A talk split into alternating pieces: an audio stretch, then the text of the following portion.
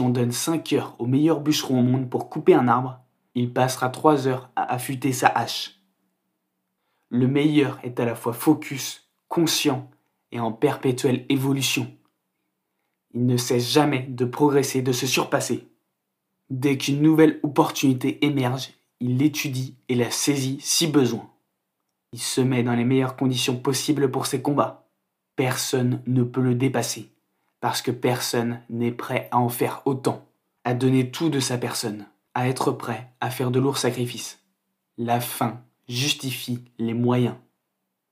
Ceux qui sont au top restent au top, car ils vont toujours chercher plus.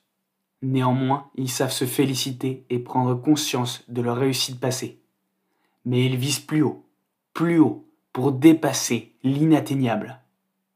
Le meilleur prend au sérieux ses barrières ou ses opposants.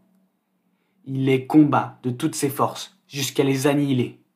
Le meilleur accepte de remettre en cause ses principes passés pour évoluer, pour progresser, et cela même au détriment de son orgueil. Il est prêt à tout il s'entraîne sérieusement à fond pour se donner à fond. N'oublie pas, si on donne 5 heures au meilleur bûcheron au monde pour couper un arbre, il passera 3 heures à affûter sa hache.